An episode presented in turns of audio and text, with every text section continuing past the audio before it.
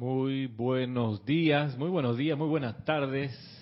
La presencia de Dios en mi corazón bendice la presencia de Dios en los corazones de cada uno de ustedes. Yo estoy aceptando, aceptando, igualmente. igualmente. En el nombre de Jesucristo ascendido, sean bienvenidos a esta clase, a este espacio cántaro de confort. Mi nombre es Ramiro Aybar y estamos transmitiendo en vivo hoy con Edith Córdoba en la mesa por si tienen algún comentario o pregunta para hacerle llegar a través del chat de Skype a la dirección Serapis Bay Radio. Mi correo personal es ramiro.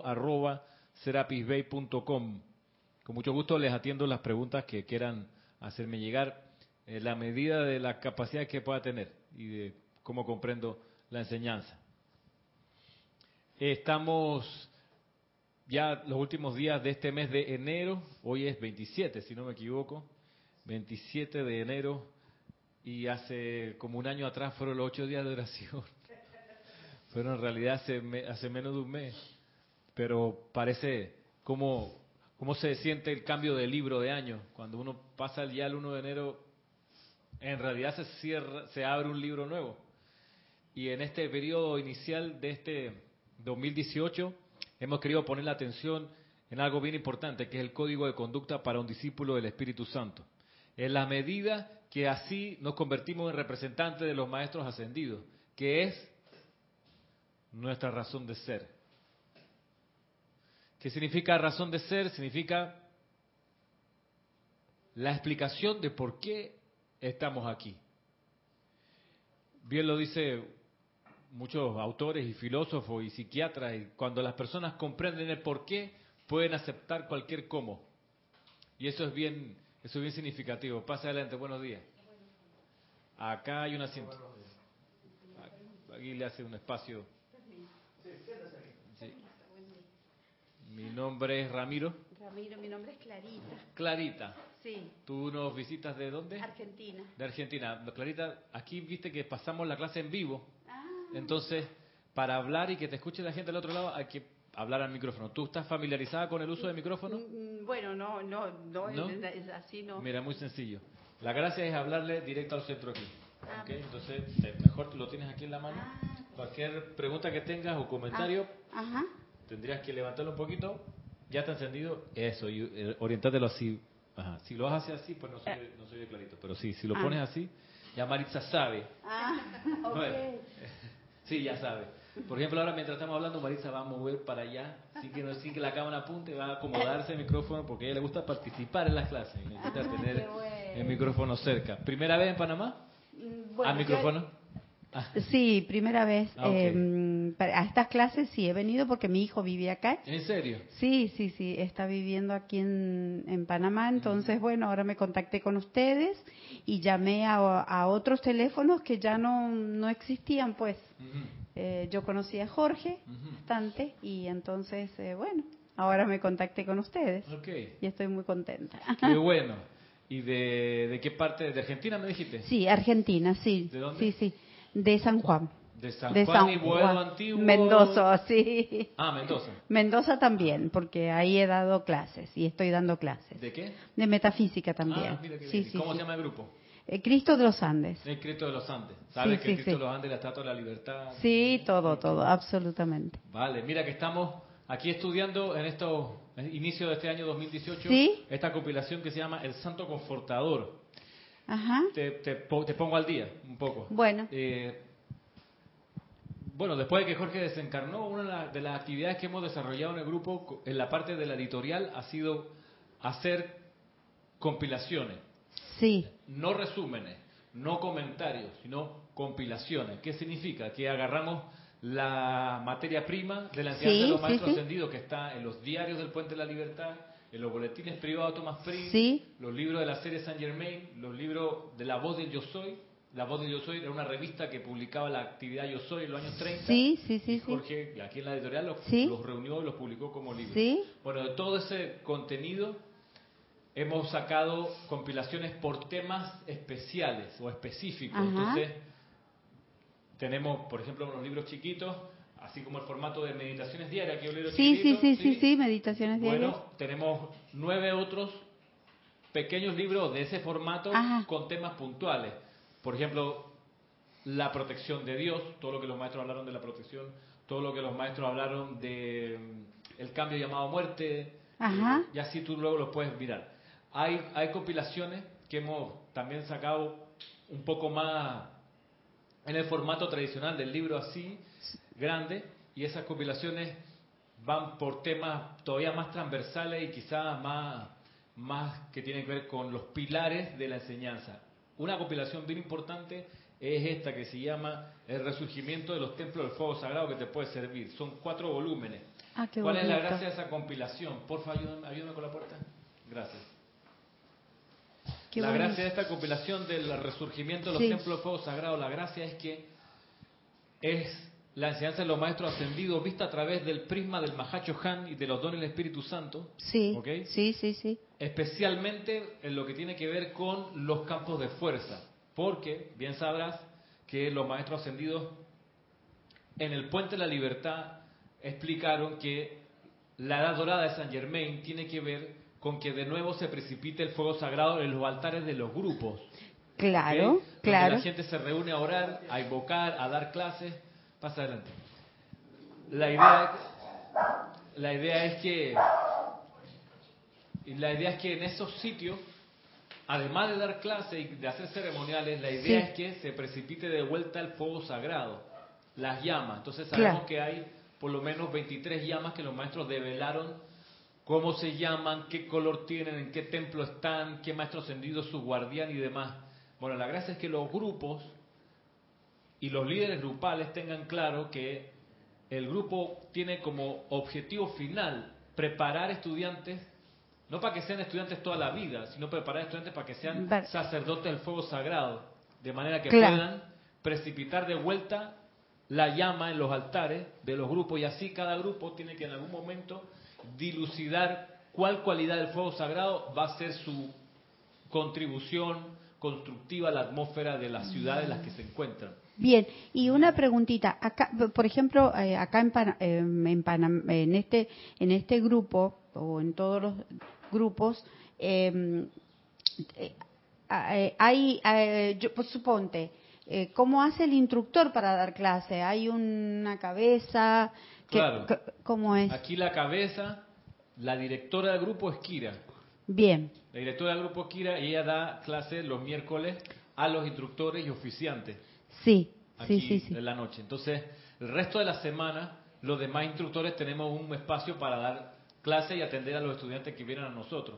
Ah, bien, bien, bien. Entonces, con Jorge, cuando Jorge estaba, nos preparamos muy bien a través de, de una actividad que le llamamos la empalizada, donde nos encerramos dos, tres, cuatro días a practicar dar clase entre nosotros y a evaluarnos y hacernos un, un, un super fogueo entre cada Claro. uno para mejorar y, y ahí no se da cuenta que para esa clase ha pasado muchas veces que ha venido gente de otros países. De hecho, tenemos actividades donde viene gente de otros países a prepararse como instructor y a veces esta gente que ha tenido trayectoria de 20 años, profesor universitario, se paran aquí Claro. y, y ah, mm, ah, mm, ah, Sí, se seguro. me olvidó qué es lo que iba a decir, porque no es lo mismo.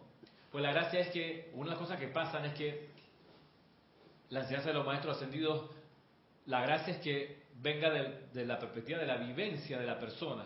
Claro, Por claro. una parte, porque no es solo puro cuento y me pasó y me pasó lo siguiente, sino que es eso relacionado con la enseñanza, con los principios divinos, con la explicación. Claro, los claro, maestros. claro. Entonces, así nos preparamos y de hecho Ah, cada bien. tanto hacemos otra vez reuniones de empalizada para foguear y preparar gente tanto de Panamá como de afuera que quieren poder un día dar clase. Claro, Es claro, claro.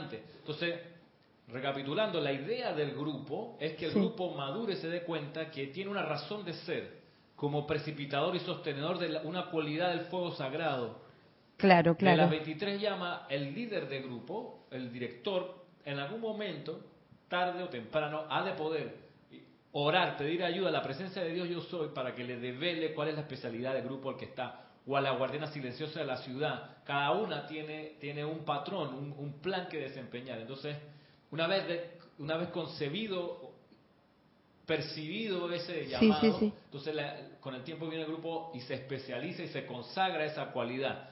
Aquí el grupo desde el principio se llamó Serapis Bay. Sí. O sea, después que Jorge se deslindó del grupo Integración. De Rubén Cedeño, sí, sí. De Rubén y demás. Dijo, bueno, este es el grupo Serapis Bay, porque le gustaba ese maestro. Poco se conocía en ese momento, después nos pudimos enterar más profundamente quién es, quién fue, qué hace el maestro sentido Serapis Bay. Chohan del cuarto rayo y demás. Entonces, ¿qué llama tiene el maestro sentido Serapis Bay? ¿Cuál es la que él custodia? La llama de la ascensión. Claro, la llama de la ascensión es una, como te digo, de 23. La llama de la ascensión, la llama de la resurrección, de la transfiguración, la llama de la voluntad divina, la llama de la iluminación, la llama violeta transmutada cada una. Entonces, con el tiempo nosotros acá nos hemos concentrado en esa llama blanca de la ascensión y a comprender mejor cuáles son sus cualidades, sus efectos, sus causas, cuál es la disciplina que, que la llama nos invita y demás para que, claro, luego de eso, el grupo se convierta no solo en un grupo, un grupo, de personas que se reúnen a hablar de temas de la enseñanza, sino, y aquí está lo importante, en un campo de fuerza.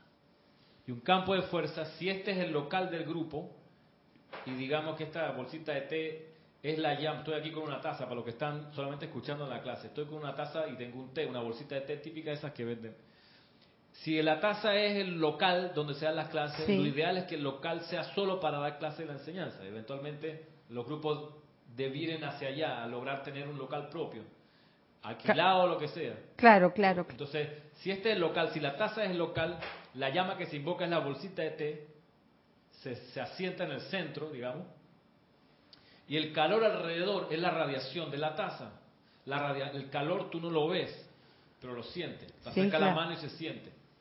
Eso pasa con los locales donde hay grupo y, hay una consagración más o menos intensa a una cualidad del fuego sagrado, que alrededor del local hay una radiación invisible pero que se siente y la gracia es que esa radiación purifica la atmósfera con las cualidades de esa llama. Por eso las ciudades se salvan cuando hay gente que entiende esto y consagra su grupo a una, a una actividad del fuego sagrado concreta. Ya no es solo hablar aquí, decir que la ley, te explico, mira que el problema que tuve. Más allá de eso, que es importante, viene la decantación y la consagración en una cualidad de fuego sagrado. Así tú levantas un continente. Claro. Así tú enciendes toda una ciudad, la purificas, la armonizas. Claro, claro, claro. las situaciones conflictivas de delincuencia, de etcétera, se empiezan a disolver producto de que está ese campo de fuerza. La idea es que con el tiempo y las actividades de ese campo de fuerza va agarrando más espacio alrededor, va irradiando cada vez más hacia afuera, más kilómetros hacia afuera. Por ejemplo, cuando, cuando estaba el, Puente de la Libertad, el grupo de Filadelfia, se hablaba que el campo de fuerza se estiraba por lo menos 30 kilómetros en la redonda. Y cuando había actividades más intensas, se estiraba aún más todavía. Y entonces las bendiciones de un sitio así todavía se expanden más. Entonces, es un poco, y eso está bastante bien explicado en esta compilación. Ahora, el resurgimiento de los templos del fuego sagrado, por eso se llama así. ¿Y, y ese libro es eh, lo, lo, han editado ustedes? Sí. Lo, una compilación de ustedes, pero eh, digamos la esencia es del Puente de la Libertad. Y de la actividad Yo Soy. Y de la actividad Yo Soy. Claro, que son en realidad propiedad los maestros. Una cosa que a mí me gusta es que son libros que no tienen comentarios del compilador.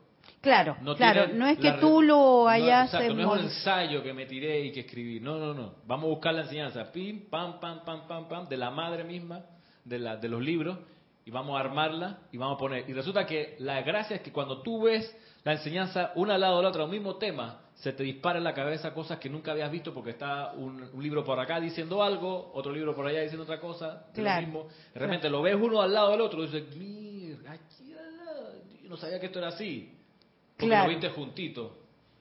Claro, claro. Es como el festival de jazz.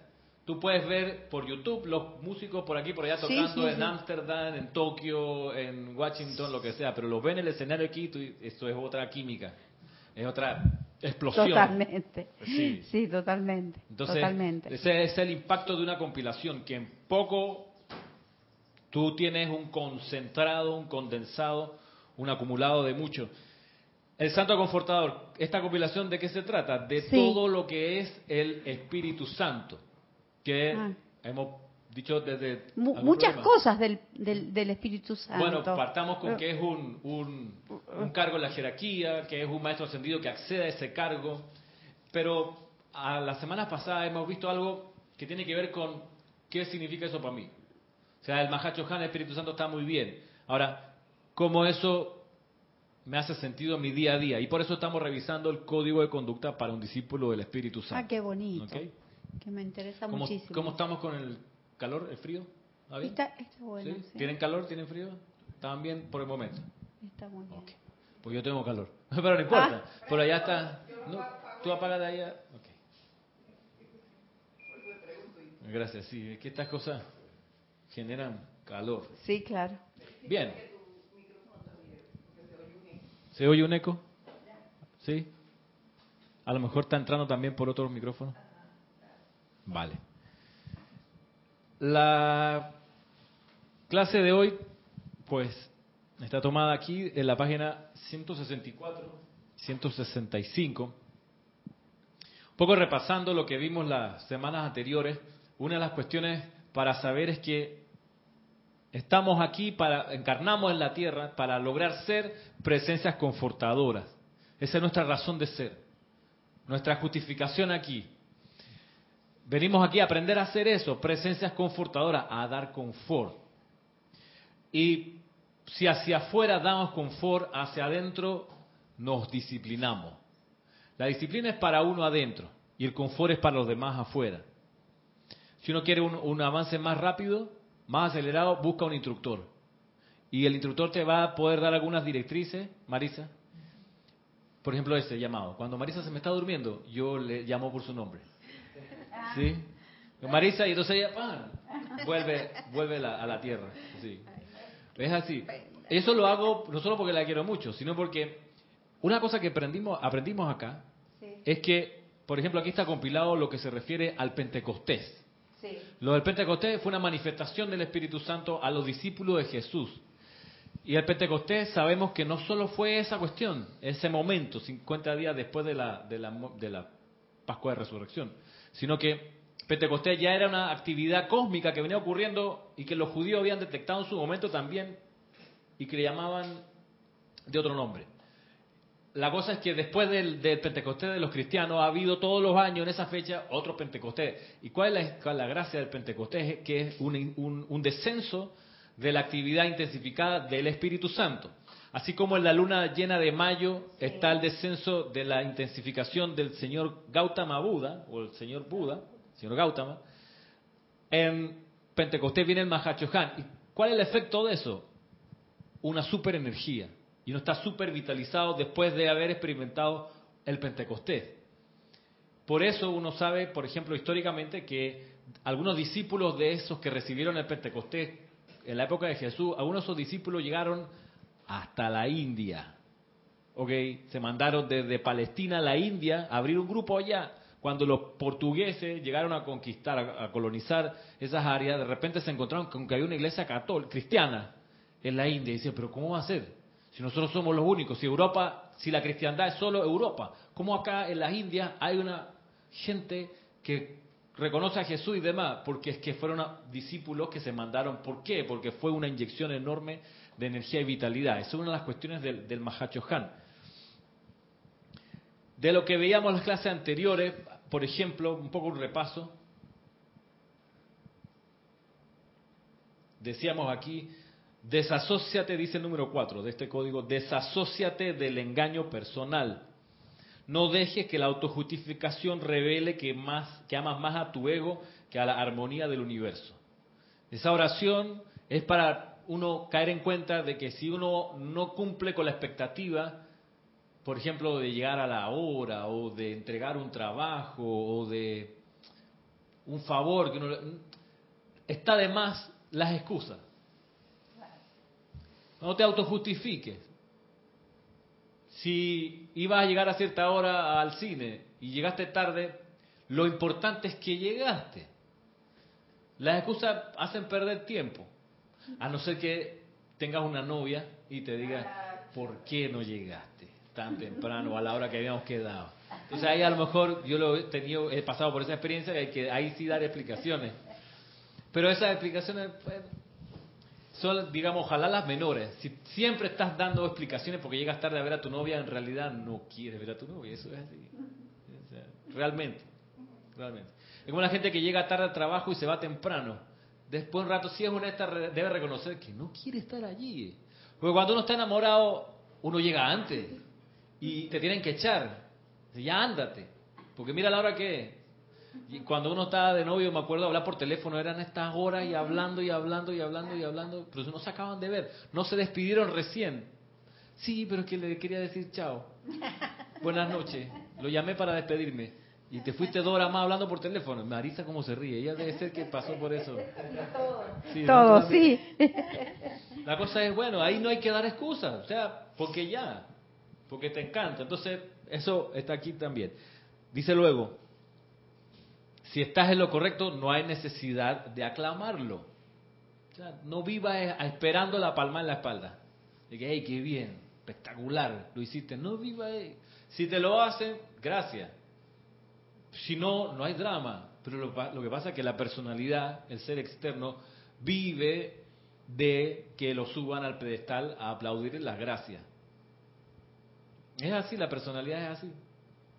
Muchos políticos, artistas, gente famosa, sufre cuando ya no los llaman por teléfono, ni salen en televisión, ni le hacen entrevistas, porque están acostumbrados a ese enarbolamiento, ese ensalzamiento permanente. Si tú tienes ese deseo, digo, desasóciate de esa cuestión. Porque eso te va a traer sufrimiento. El deseo de que te aplaudan, de que te reconozcan. Qué tontería. Te trae desconfort a ti y desconfort a los demás. Entonces, desasóciate del engaño personal. Si estás en lo correcto, no hay necesidad de aclamarlo. Si estás equivocado, ¿qué pasa si uno está equivocado? ¿Te acuerdas? Ora por perdón.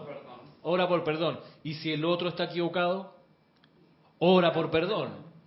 Y en el caso que el otro esté equivocado, eh, en cuanto a la personalidad, hay gente que uno le dice, bueno, mira, que eso, no te queda bien esa remera, por ejemplo, y le cae muy mal, y es preferible no decirle o, o decirle. Mira, ahí, clarita, ¿no? clarita, clarita. Ahí está algo que cuesta aprender, yo sé, y se lo recalco a Maritza cada vez que puedo. En serio. A propósito de despertar la hora de nuevo. Pero es algo que siempre recalco, sobre todo a los que pasa lo siguiente. Y es en base a la enseñanza de los maestros, no un invento mío. Dice, a ti te toca dar indicaciones, correcciones a tres personas en la vida. Y en los demás casos, dice el maestro Sendio Kusumi, es misericordioso callar. ¿Cuáles son esos tres tipos de personas? Los hijos menores. Menores de edad. Ay, pero es que Ramiro, yo tengo un hijo que bien, este, como ingenuo. y, y, y, chuleta, si no estoy encima, es un desastre. Ajá, ok. Estoy, estoy repitiendo una conversación que tuve una vez con una persona. Ya, así. Sí, hombre, Ramiro, mi hijo, si no le digo que se levante la cama, no se levanta, a las 3 de la tarde todavía está acostado. Yo creo que tiene depresión. Me dice ella. Yo que está deprimido, porque él, él, y entonces ahí me hizo clic cuando ella me dice, lo que pasa es que como no está trabajando, este, está todo triste y por eso tengo que estar asusando lo que se levante. Y ahí cuando dijo eso que no está trabajando, yo le pregunto, ¿y qué edad tiene su hijo? Y me suelta, tiene 50, era una señora mayor. Tiene 50.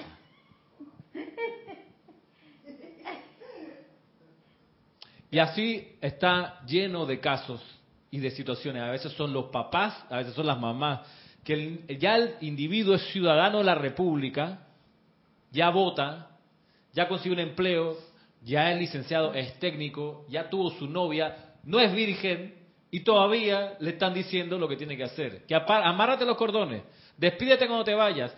Mastica con la boca cerrada. Coño, déjame vivir. Y muchas veces los adolescentes empiezan a resentir, pero son todavía adolescentes, no son mayores de edad. Empiezan a resentir las correcciones, pero todavía les toca. Mientras sean menores de edad. Cuando es la mayoría de edad, pues es un poco variable, digamos entre los 18 y los 20, por ahí. Pero hay gente que ya a los 17 está bien adulta y va para adelante con su vida y entiende las cosas como son. Hay gente que tiene 25 y todavía no las entiende, pero ya están grandes, ya son adultos, ya son mayores de edad mujeres y hombres. Mujeres. Y esa gente hay que dejarlo crecer. Pero si uno está encima de indicaciones, lo peor o una de las cosas más terribles es cuando vienen y te traen un novio o una novia. Y entonces vienen los padres y empiezan a opinar. Ay, es que bueno, y él... ¿Él a qué se dedica? ah? Tú, tú, tú- Sí. Y me decía, me decía una novia, este es un cuento que siempre he hecho, Maritza. El cuento yo tenía una polola, en Chile se le dice polola a la novia, sí, ¿no? sí, sí, sí. Tenía una polola en la universidad. Y cuando estábamos recién comenzando, me invitaron a su casa al asado del domingo con la familia, algo muy típico.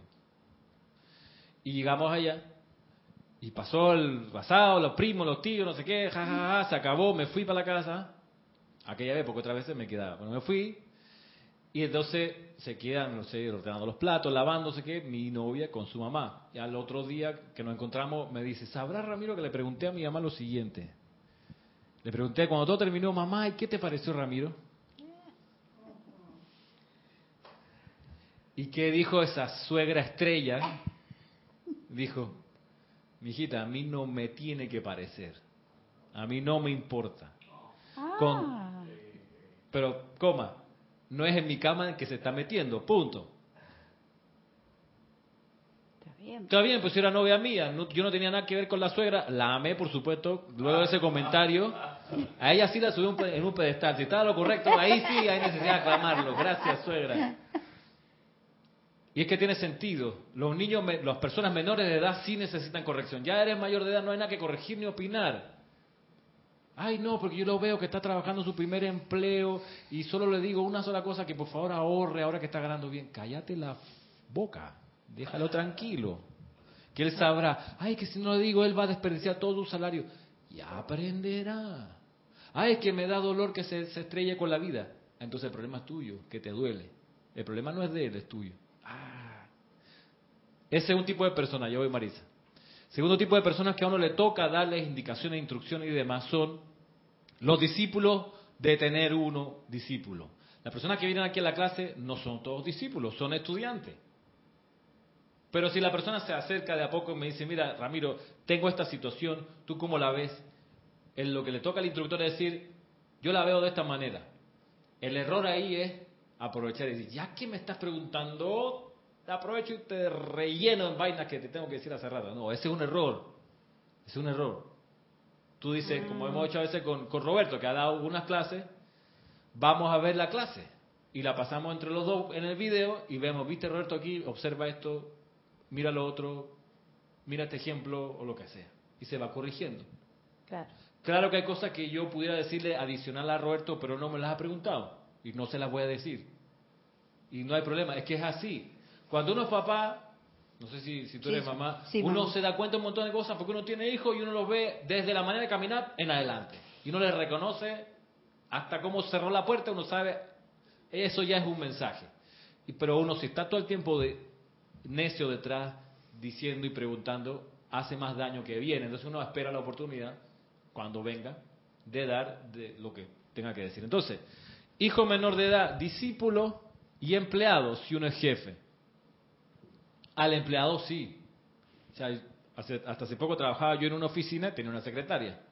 A la secretaria había que decirle la cosa. Claro. O sea, ya llamaste a fulano, ya mandaste correo, mándalo por favor, no lo mandes todavía, mándamelo a mí para corregirlo, después te lo, te lo paso para que lo. Cosas por el estilo, correcciones, ahí sí. Entonces, tres, ay, pero Ramiro, yo no tengo hijo, no tengo discípulo, soy dependiente o, no, o todavía estoy estudiando, no tengo empleado. No hay nada, como dice el amado Kusumi, es misericordioso callar.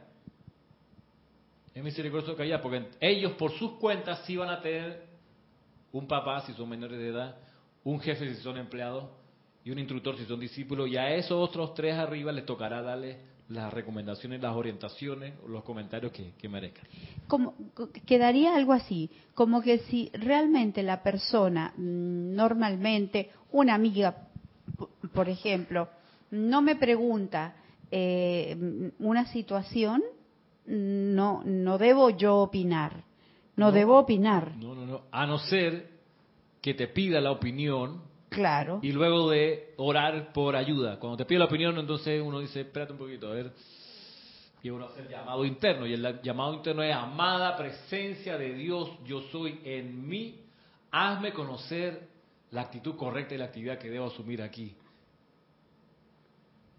Y de a poco te va a venir el soplo interno, la pequeña voz y tú dices, tal y tal cosa. Con, pero esa es la cuestión y, es el mecanismo. O sea, primero esperar que te pregunten, te pidan opinión y luego hacer el llamado interno. Y eso no siempre es tan fácil de hacer, porque uno tiene un hábito de saltar a opinar. Sí, claro, decir. Ya que somos amigos, no, que se nada, porque cuéntame no? tu problema, te cuento los míos. Vamos acá primero. Adriana Sarina, desde Hannover, Alemania, dice, Dios los bendice a todos. Bendiciones. Bienvenida Clarita. Ramiro, cada vez me hago más consciente que cuando me duele aquello que otro me dice, por considerarlo injusto, el problema es mío, porque me dejo influenciar, doler porque lo que me está diciendo otro, producto de su incapacidad para ver las cosas claramente. Oh, pero a lo mejor sí las ve claramente. El asunto, Adriana, ¿qué tú qué? ah. ah. Claro, a lo mejor el otro sí está viendo claramente, quizás no le tocaba decirte nada, pero el asunto es, Adriana, hay un hábito que la humanidad tiene, que nosotros tenemos a veces, que es el hábito de sentirse herido. A veces alguien dice algo al pasar y uno se lo toma, la tremenda, y era conmigo, porque me dice eso? Entonces, reconocíamos la vez pasada, ahora lo vamos a ver, que uno puede ofenderse conscientemente, uno puede ofender a los demás sin querer. O sea, dije algo, le cayó pésimo, y no sabía que le molestaba perdón. Si está en lo equivocado, ora por perdón. Pero no sí se ofende conscientemente. Entonces hay un asunto de personalidad, de, orgullo herido. Y eso debe ser, de ser inferior. Un, un ejemplo mío de madre. De eso, que yo tuve que aprender a la fuerza a no meterme en las cosas del hijo mayor. ¿Por qué? Porque habían situaciones en las que yo opinaba sin que se me preguntara y, dije, tuve que aprender a la fuerza, porque me, respondía, déjeme ser así con fuerza y esa voz que tiene muy bien trabajada, déjeme ser. Entonces yo aprendí a callar. Si acaso me pregunta, le digo, y si no, ahora me pregunta y le digo, tú tienes tu instructor. Punto. Como decíamos, retomando acá, si estás equivocado, ora por perdón. Si la otra persona está equivocada, ora por perdón también, porque esa persona y tú son uno. Recordemos eso.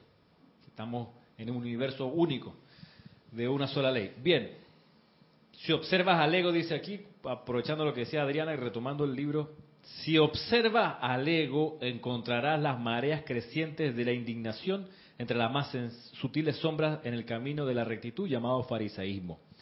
Número 5.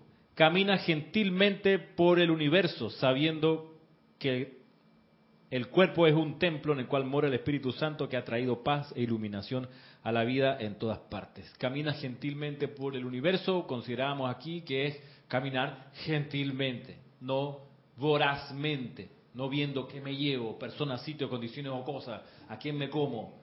No, camina gentilmente por el universo.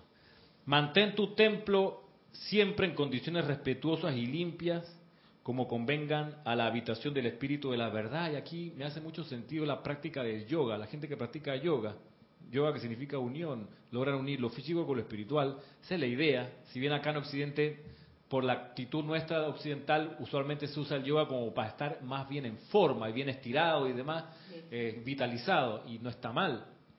Originalmente es más bien la vinculación concreta del cuaternario inferior con el santo ser crístico.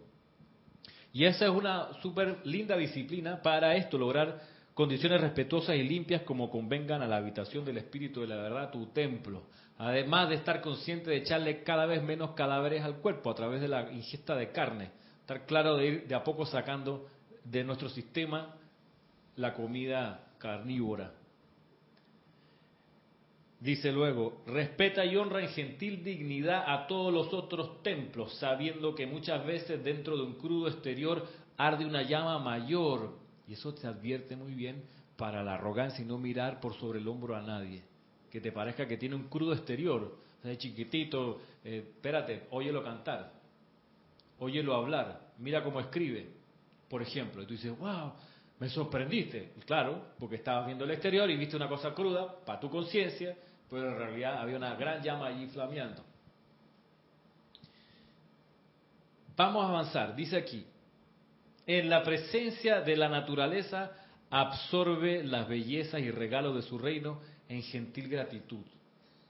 No la profane mediante pensamientos o emociones viles o por actos físicos que la despojen de su belleza virgen. Eh, en la medida que vivimos en ciudades atestadas, llenas de cemento, es un poco lejano a veces experimentar esto que dice aquí en la presencia de la naturaleza. Pero cuando uno va a la presencia de la naturaleza, que se mete a un parque, eh, va de vacaciones a un lugar pues rural, Marisa, la cosa es, dice aquí, absorber esas bellezas y regalo en gentil gratitud. Hay gente, estudiante de la enseñanza, que dice, no, no, si yo voy a la, cuando voy a la naturaleza y veo la, el agua, eh, veo el canal, el río, eh, agradezco. Sí, pero a veces pasa que esa gratitud es, gracias Padre, qué maravilla esta catarata. Y cállate la boca, o sea, ¿por qué estás gritando? Sí, hay gente que es así. Cállate. Y dicen gentil, gentil gratitud. Gentil gratitud. ¿Para qué te pone a.? te lo digo, porque yo he pasado por esa experiencia acá en Panamá.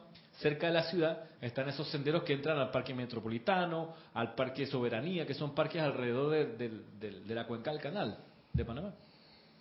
Que tienen senderos y la gracia de ir a esos senderos es ir de madrugada, a 6 de la mañana, cuando está amaneciendo, y uno escucha el concierto impresionante de cientos de tipos de aves, de todos los insectos que se te ocurran. O sea, los monos aulladores allá a lo lejos, a veces ni tan lejos, aquí cerquita, tú lo ves unos, los monos aulladores son unos individuos así chiquititos que andan en manada, andan como de 6, 7, 8 por ahí, el, el alfa y su, su corte, ¿no?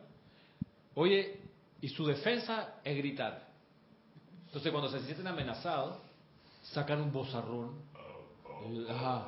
Y tú dices, ¿y eso qué? O si no lo ves, si no lo ves, te asusta, van a hacer los efectos especiales aquí. No sea, no sea malo, loco, deja, no, ponte, vamos acá, no ponga. hey, pasa acá. Dice, exacto, eso era sonido ambiente.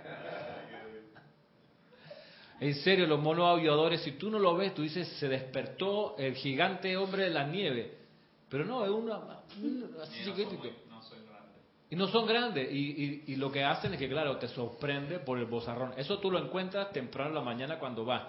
Pero si te pones a dar alarido, ¿y qué espectáculo? Mira, ahí está el mono. Lo espanta. Los espanta, se van. Y a veces, en realidad, esos senderos hay que subirlo, igual que las ascensiones, subirlas en silencio.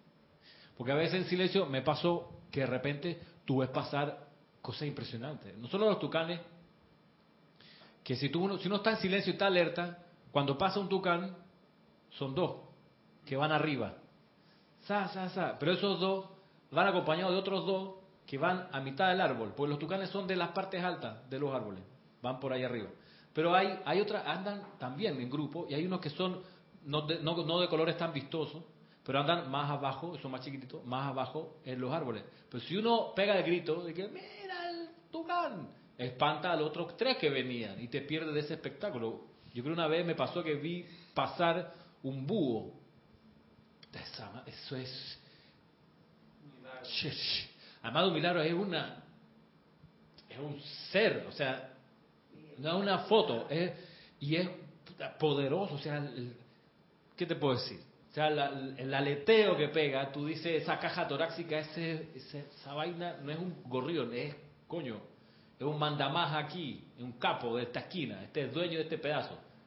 tú sientes eso, pero si uno está paseando por la naturaleza sin esa gentil gratitud, dañas todo el paisaje. Quizás está apagado tu micrófono, cheque ahí. ¿Para arriba? Tiene que estar para arriba. Hola, hola. Hola. ¿Ahora sí? Ahora sí, gracias. Ramiro, también al escuchar ese pasaje que acabas de leer, eh, yo siento que también quizás puede hablar de la naturaleza hombre-mujer, ¿no? Eh, y, es todo un tema aquí porque hay, o sea, yendo a los piropos, por ejemplo, y este tipo de cosas, o, hablar de la desnudez, por ejemplo, que a veces se presta para, que bueno, en la mayoría de los casos se presta para tanto morbo, eh, ¿sabes? ¿Por qué no le puedes decir a una mujer que va por la calle muy gentilmente, oye, qué linda eres? ¿Sabes? Que es muy diferente a lo que hace el tipo de la construcción o lo que tú quieras. No sé si por ahí me equivoque, pero siento que como, como un concepto de naturaleza también habla de, o sea, también puede referirse a eso, no sé. Perfectamente, se aplica para allá. Claro, tú, si, si el piropo que te sale es con un sentido de depredar a la presa, capturar a alguien, claro, se daña, ya no es gentil. Yo una vez escuché un piropo hace mucho tiempo acá, ella, una muchacha bonita, iba caminando y había parado a comprarse una, una soda, una, una botella de soda, para tomarse una Coca-Cola, una Orange. Iba caminando y se veía que estaba acalorada. Y un señor que estaba ahí la vio y le dijo, mami, yo te compro otra. Tú sabes, está en la admiración del monumento, dice, yo te compro otra. En fin. Recapitulando, dice, en la presencia de la naturaleza absorbe la belleza y regalo de su reino en gentil gratitud. No la profane mediante pensamientos o emociones viles o por actos físicos que la despojen de su belleza virgen. Número 7. Número siete. Ahí está la cosa. No te formes ni ofrezcas opiniones a menos que se te invite a hacerlo. Y entonces solo después de orar e invocar silenciosamente por guía. Retengamos la palabra silenciosamente. Por lo que viene más adelante. Dice, número 8. Habla solo cuando Dios escoja decir algo a través de ti. En los otros momentos permanece pacíficamente callado Ojo a la palabra pacíficamente y al anterior silenciosamente. Número 9. Haz un ritual de vivir en la observancia de las reglas de Dios tan discretamente que ningún hombre sepa que aspiras a la divinidad, no sea que la fuerza de su voluntad exterior sea dirigida contra ti o que tu servicio sea infringido por la soberbia. ¿Puedes repetir esa última? Papá ya. Haz un ritual de vivir en la observancia de las reglas de Dios. ¿Qué regla de Dios, por ejemplo? Meditar todos los días. Invocar la llama violeta transmutadora y la ley del perdón. Protegerse con el tubo de luz como ritual. Hay mil cosas que uno puede meter en su ritual diario. Por ejemplo, a conciencia, bendecir los ojos en, el nombre de la presencia de Dios que yo soy, bendigo estos ojos. También bendigo estos labios, bendigo estas manos, bendigo estos pies, bendigo este piso. Y eso uno lo puede tomar de ritual, en serio. Te estás vistiendo. Yo soy bendiciendo estas calcetas, estas medias. Yo soy bendiciendo estas zapatillas. Yo soy bendiciendo estos pantalones mientras te lo estás ajustando. Yo soy bendiciendo este cabello cuando te estás peinando. No lo mismo cabello que pelo. Eh, Perdón. Pero uno se peina. Hay gente cuando se peina el cabello está en plan de, ah, mira cómo me pareció, está todo, no sé qué, tanta cana. Mira que está todo tieso, maldiciendo el cabello. Haz un ritual de vivir la observancia de las reglas de Dios, y aquí está la cosa, tan discretamente que ningún hombre sepa que aspiras a la divinidad. ¿Qué haces tú tomándote un selfie con el Cristo de los Andes atrás y poniéndolo como cara de tu teléfono, sino de tu WhatsApp. ¿Qué hace? ¿Dónde está la discreción allí, Roberto? No está la discreción. ¿Qué haces tú tomando una foto con, con la estatua de qué? De Guanyin. Tan, y la pones en tu Facebook. Se fue al traste la discreción. Entonces, ¿qué es lo que puede pasar? Roberto dice, tan discretamente que ningún hombre sepa que aspira a la divinidad, no sea que la fuerza de su voluntad exterior sea dirigida contra ti. Entonces llega a la oficina te echan, el cuento, te echan la broma pesada. Ay, ya estaba en el Cristo de los Andes, ¿qué estaba haciendo ella? Sí, ajá. Y no te sueltan. Ella es la broma en la oficina, tú y el Cristo de los Andes. No sé, te dejan papelitos, bromas pesadas. Ay, salúdame al Cristo, no sé qué. Este, y así. Y ahora, ¿quién te ha visto y quién te ve? Exacto, maldita la hora que fue ah. el Cristo me tomé la foto porque no me suelta. La recomendación es, de nuevo, haz un ritual, o sea, haz tu ritual, haz. de vivir en la observancia de la regla de Dios tan discretamente que ningún hombre sepa que aspiras a la divinidad, no sea que la fuerza de su voluntad exterior sea dirigida contra ti, o que tu servicio sea infringido por la soberbia. Entonces, que llega del Cristo es un ejemplo. Sí, por favor, llega, sí. Llega del Cristo de los Andes, Sí. porque es de Mendoza. Sí, sí, Entonces, sí, sí. Llega del Cristo de los Andes del viaje, mirando a todos los demás, como la gente que a veces va a Jerusalén, y regresa insoportable, hermano. Llegan aquí con unas ínfulas de sí, que estuvo en el Cólgota, y tú no sabes lo que es eso, y el, el muro de los lamentos, yo estuve ahí, puta. Te dejan, ahí sí, ya no te hacen bromas pesadas, te dejan solo, porque el, el ego, el, Nadie quiere escuchar más ya. no, ya. Insoportable. Hay gente, hay gente que no, que regresa súper en paz y como que se reconcilia. Ahora, si esa persona llega y le dice a todos, oh, el viaje me sirvió para reconciliarme, ya. se fue al traste la discreción. Haber sabido esto antes, ¿ah, Roberto? ¿Cuánto, cuánta metida de pata no se hubiera uno ahorrado? Ni, ni, ni olas en contra que uno, pues, después cosecha. Pero por la qué- indiscreción, porque uno está así con esta boca el tamaño del puente de la América contándole a todo el mundo, mira que fui para allá, no sé qué. Jorge una cosa decía, y ahora te doy la palabra. Jorge decía, cuando la gente venía a Panamá, y aquí una vez al año tenemos lo- la semana del peregrino que le llamamos, o hemos tenido a lo largo de los años la semana del peregrino, y viene gente de todas partes del continente, y a veces del otro lado del Atlántico. Decía- de- le recomendaba, hey, cuando regresen a sus países, no estén hablando de esto, de todo lo que pasó aquí adentro. Que se les note por la radiación, por los gestos, por la actitud que tienen. Ya. Ya. Es como, o sea, ¿qué te puedo decir? Eh, mucha gente afortunada que ha podido, podido estudiar, por ejemplo, en Berkeley, en esta super escuela de jazz y de música contemporánea en Estados Unidos.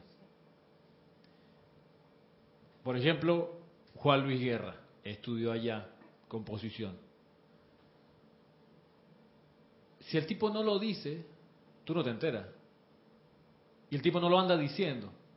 Y que yo estuve en Berkeley, no sé qué, no. El calladito hace su obra, lleva 20 años haciendo un trabajo de excelencia. Pero no dice, soy así excelente porque me formaron los superprofesores allá en Berkeley. No, no, no. Él hace su trabajo y ya. Esa es la cosa. Tú vas a, tú tienes alguna disciplina espiritual, tus obras van a hablar más fuerte que tus palabras. Esa es la cuestión. Y esa es la recomendación. Porque claro, si además hay gente que te tiene animadversión porque le caes mal por algo que a veces pasa, van a agarrarte de ahí. Y no te van a soltar. Y no te van a soltar. Me ha pasado también en la oficina. Dime. Sobre todo los compañeros de trabajo. Sí, y si hay un jefe que te la tiene ve- velada, como dicen acá, que la- te tiene la proa del barco contra ti, y sabe que tú vienes en diciembre a los ocho días de oración, por ejemplo, va a aprovechar. Y te va a poner trabas. Y te va a hacer la- la- el comentario pesado, la burla así. ¿Para qué? Porque a veces es necesario pedir permiso de las oficinas o donde uno trabaja para decir, mire, que este día sábado de la mañana justo no, no puedo venir. Porque, por ejemplo, para Semana Santa nosotros hacemos, cuando cae, el servicio de transmisión de la llama, que es sábado, de la resurrección. Y hay gente que trabaja los sábados. Pero tú no vas a la oficina a decirle al jefe, no, mire, es que yo vendría el sábado, ¿sabe? Pero es que como tengo el servicio de transmisión de la llama de la resurrección, no puedo venir a la oficina. Tú puedes decir, mire, ese día lo tengo comprometido. Sí, así. Ah, se lo va a descontar de la quincena. Bueno, Descuéntemelo. No hay problema. Pero ese día no puedo venir, tengo un compromiso de hace tiempo, justo este sábado. Y le aprovecho de decir que en el año, al menos cuatro sábados los tengo ocupados. Este, se lo va a descontar, descuéntemelo. Por ejemplo, una vez, y ya para terminar la- la- el ejemplo, fuimos con Jorge Kira a dar clase a Nueva York, a los grupos allá, a Manhattan y chévere. Para una Semana Santa, de hecho. Ahí, ahí entre otras cosas dimos taller de meditación a los que llegaron. Y era para Semana Santa y yo daba clase en un colegio de monjas. Yo no le, no le, no le podía decir, voy a una actividad que los maestros ascendidos recomiendan. Que, yo le- a la señora, a la monja le expliqué, voy a pasar Semana Santa fuera del país. No di que voy a ir a Nueva York, Manhattan, a... Mm, discreción, voy a pasarlo fuera del país. Se me dijeron, ah, es decir, usted va a faltar dos, tres días acá a trabajar. Sí. Ah, bueno, tiene que conseguir usted un profesor porque el colegio no le va a poner reemplazo. Y privó el deseo de ir para allá, entonces perfecto, consigo un profesor. Usted tiene preguntarle a la, a la coordinadora, ¿usted tiene algún en su expediente, algún, en su cajón, algún expediente, algún profesor que alguna vez mandó su currículum? No. Me tocó poner anuncio en el periódico, esperar que llamara a alguien, llamó a alguien. A todo esto, esas cosas cuando uno las hace, uno tiene que hacer el trabajo, como decía a ti, adentro y afuera. Afuera uno hace el despliegue, sí, por ejemplo aquí, poner anuncio en el periódico, atender las llamadas cuando llamara a alguien. Por fuera, pero por dentro el llamado interno, magna presencia, yo soy, te invoco a la acción para solucionar esta situación. Tú ves el panorama mejor que yo y sabes quién puede venir aquí a hacerme el reemplazo estos días, así que te invoco al término de la distancia que me resuelva esto ya, porque lo necesito para hoy. Tú le puedes hablar así a la presencia, sí, claro, ¿por qué no? Si así hay que hablarle a la presencia de Dios. ¿Cómo le hablaba Jesús al Padre que está en los cielos? Así mismo, con énfasis. No, es que si le digo con énfasis va y se pone bravo. ¿Qué estás hablando? A la presencia de Dios, a la divinidad hay que hablarle como príncipe que uno es. Y los príncipes no andan rogando. Y por favor, si fuera tu voluntad. yo-". No, no, no, ningún rogando. Magna presencia yo soy. Aquí y ahora necesito la solución perfecta a este problema. Que lo veo aquí enfrente, no sé cómo resolverlo, tú sí sabes. Así que ya mismo quiero la solución, muéstrame lo que tengo que hacer. Pone en mis manos los medios y maneras que requiero. Cuando uno habla así, la vida es obediente, dice, está comandando el capitán aquí, todo el mundo firme, y ya, y se ordena todo, y la solución aparece. Porque uno no anda con medias tintas en estas cosas. No, es una de las cosas que uno aprende. Y así, pues los maestros ascendidos. Recapitulando, haz un ritual, pero le iba a dar la palabra a ustedes, ¿no? ¿Acá? Dime. Tienes un comentario de Marina Fiore de, de Orlando y dice, Ramiro, bendiciones y bendiciones, Clar- eh, bienvenida Clarita. Ramiro, a veces, aunque sepamos en letra y no practicamos, incurrimos en el error de opinar, por no decir dar consejos. Me acaba de ocurrir en esos días con mi hijo, por cierto, Eche- Echerit. Vaya que sí aprendí y comprendí lo que significa cállate la boca. ¿Qué dijo? Es sheriff. Ah, sheriff, mira tú. Saludos, Marina. Qué bueno. Pues Marina, muchas gracias. Sí, a todos. Qué bueno que tienes esa, esa manera de contrastar lo que te pasa con lo que estamos aquí viendo.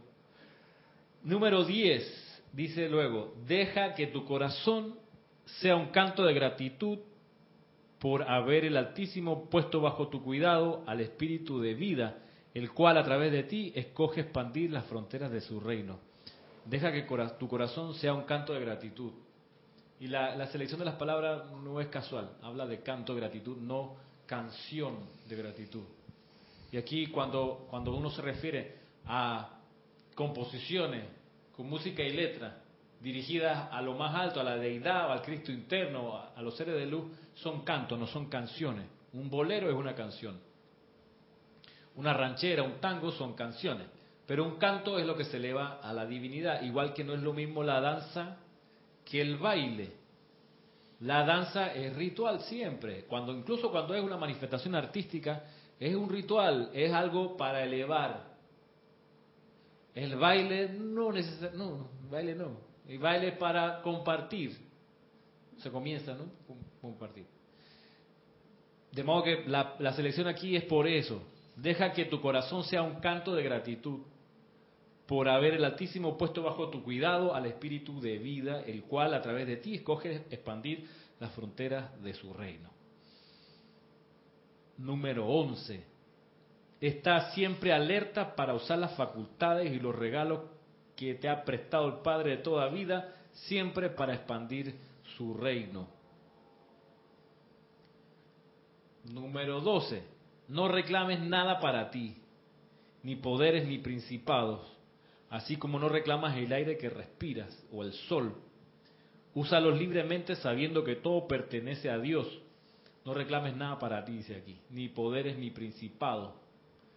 Así como no reclamas el aire. Reclamar es, primo hermano de quejarse.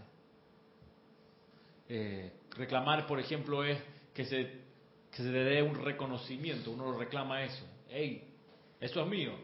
Y eso, temporalmente, quizás tu casa es tu propiedad, pero temporalmente. Un auto, temporalmente. Por más que diga en el registro automotriz que es tuyo, es una cosa temporal. No, igual que tu cuerpo físico es una cosa temporal, no es tu cuerpo. Es un templo que no es permanente, que uno deja eventualmente en su momento. Número 13. Sé comedido al hablar y actuar, pero siempre con la dignidad que acompaña la presencia del Dios vivo que mora dentro del templo. Sé comedido al hablar y al actuar.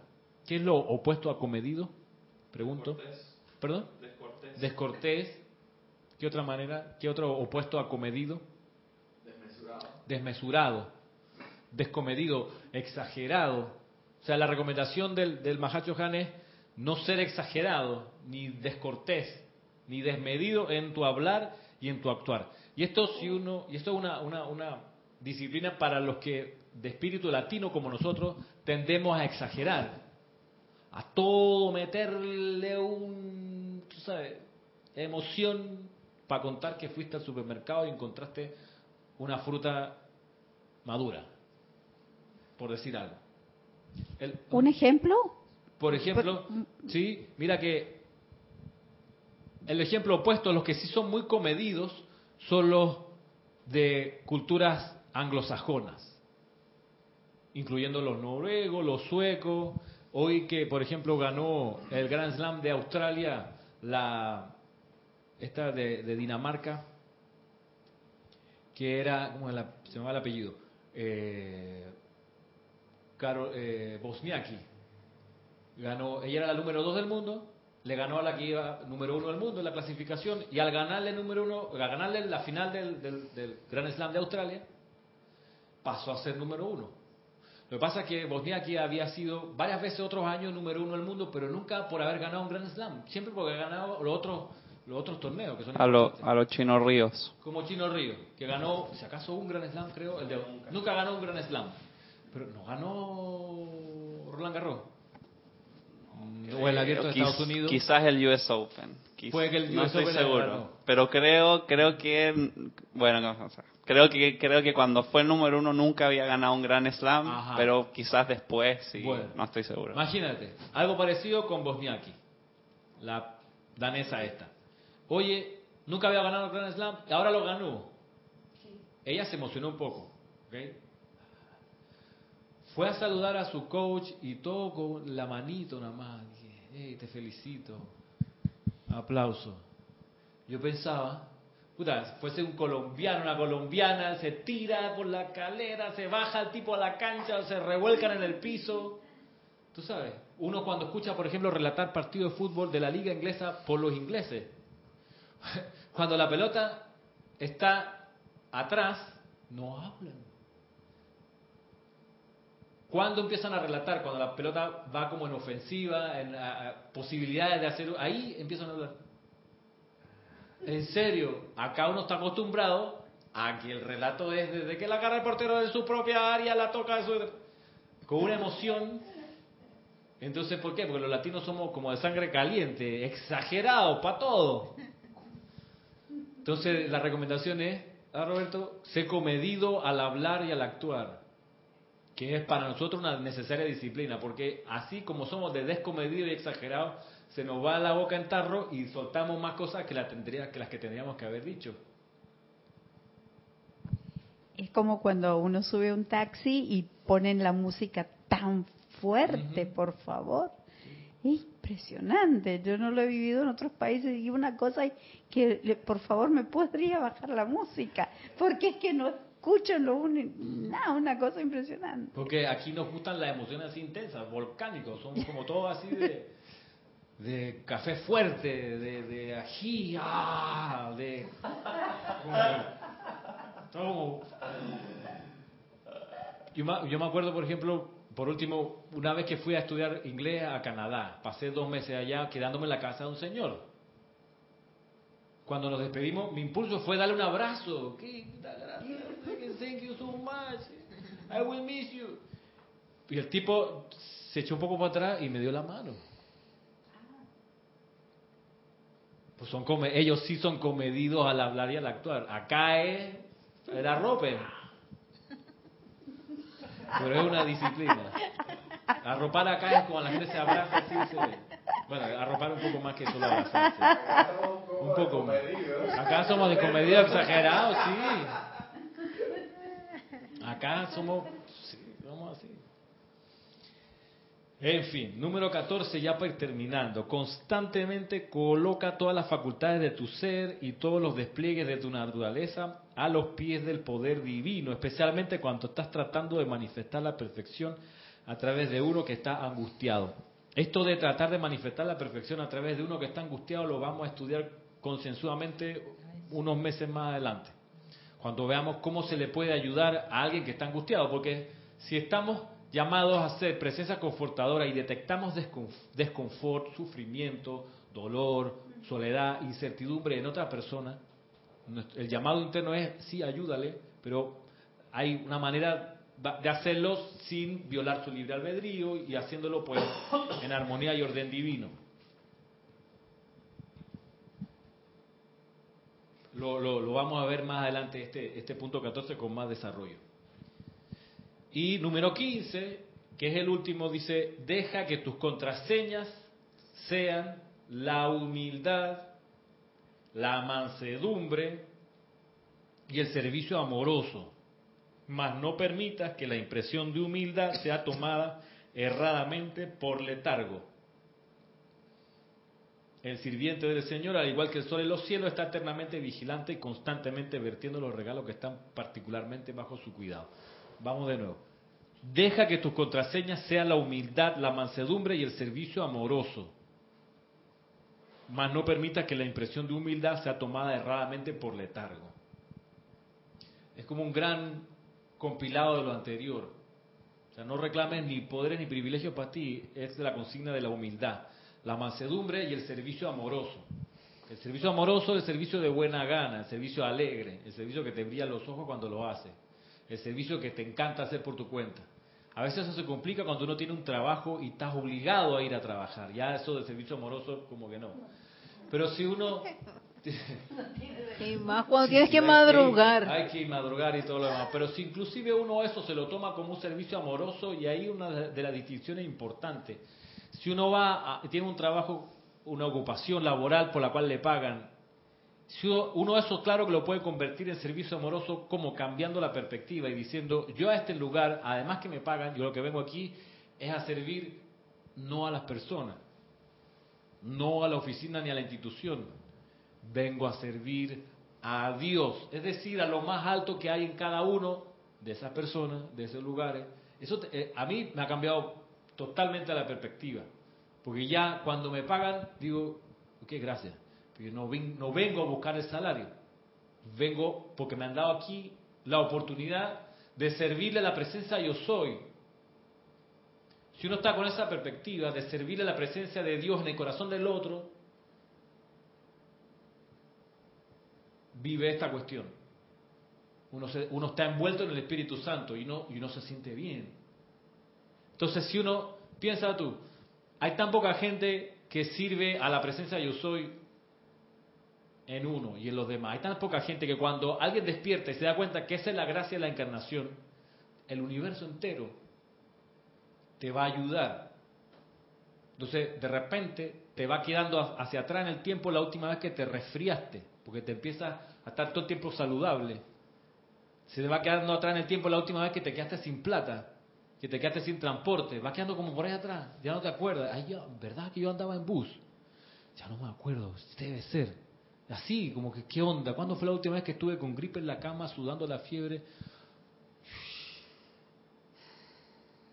¿Por qué? Porque estás saludable, porque el universo va a correr a bendecirte y a ayudarte, porque estás haciendo tu plan divino.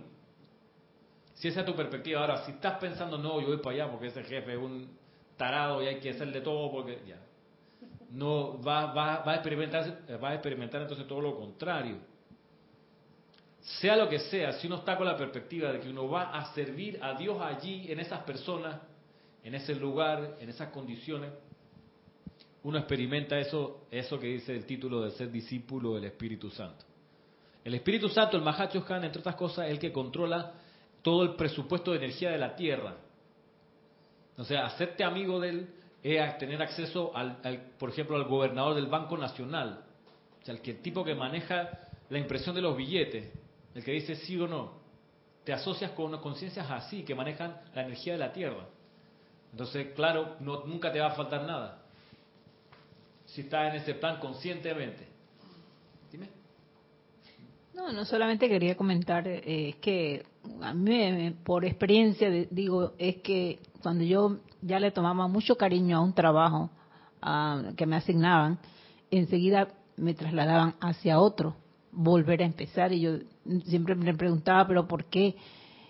Pero ahora que lo está diciendo es porque en, verdad yo aquello cuando le tomo, o cuando una persona le toma cariño a ese trabajo, hay algo, otro más que tú tienes que, que bueno, digo yo como aprender ya diferente, porque no puedes quedarte ahí ni para que ni para los que ya están ahí contigo, sino más bien seguir, eh, cómo decir, este, compartiendo todas estas cosas que uno va aprendiendo en este camino. Y que, bueno, no es que esto lo vas a decir a la gente así abiertamente, pero por lo menos la actitud tuya ante, ante esos compañeros es lo que te ayuda a cambiar. Y no es porque uno quiera pasar y pasar trabajo, sino es porque ya se terminó, pienso yo, una parte en ese lugar y te toca hacer otra. Ya aprendiste la lección de ese lugar, amaste todo lo que está allí, pasamos al siguiente salón de clase. Ya aprendiste las lecciones, no es necesario. Esa es la, diferencia de la vida como instructora. Nunca es sádica, en el sentido que nunca te va a hacer pasar trabajo para que pases tus problemas. O sea, no te pone la, las dificultades para que las sufra. Una vez que ya aprendiste la lección, no hay necesidad de seguir mandando directrices. Y eso lo, lo, digo en referencia a una enseñanza del amado Kusumi, que dice que, que, cuando ya el discípulo aprendió, el instructor ya no tiene que estar dando indicaciones de esa, de esa lección.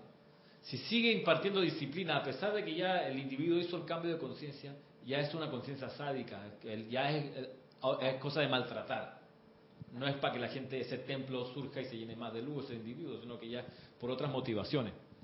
Y eso es lo, que aprende acá. O sea, lo que dice acá, que tus contraseñas sean la mansedumbre, la humildad y el servicio amoroso. O sea, tu contraseña, que los demás te conozcan por la mansedumbre, que puedan decir, oye Roberto, nunca te enojas, oye, tú nunca pierdes la cabeza aquí, siempre estás como de buen humor o siempre estás tranquilo. O sea, que ese sea el rastro, tu contraseña, lo que dejas atrás. La humildad la mansedumbre y el servicio amoroso. No está diciendo que dejes un servicio descollante, de que todos hablen de ti. No, no, está diciendo humildad, mansedumbre y servicio amoroso.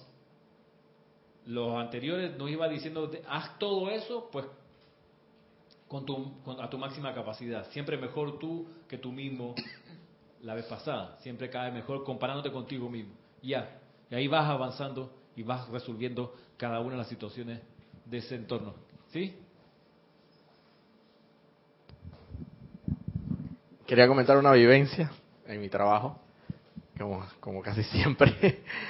es una escuelita para mí definitivamente y doy gracias por la oportunidad. Eh, sucede que estoy tratando de, precisamente de ser humilde, menos menos esto. Arrogante sería lo opuesto uh, vamos a ver no y a veces grosero no lo creas. Y por lo menos esta semana me tocó duro, me tocó duro, duro entre comillas, porque en realidad cuando el andar se pone duro, los duros se ponen a andar.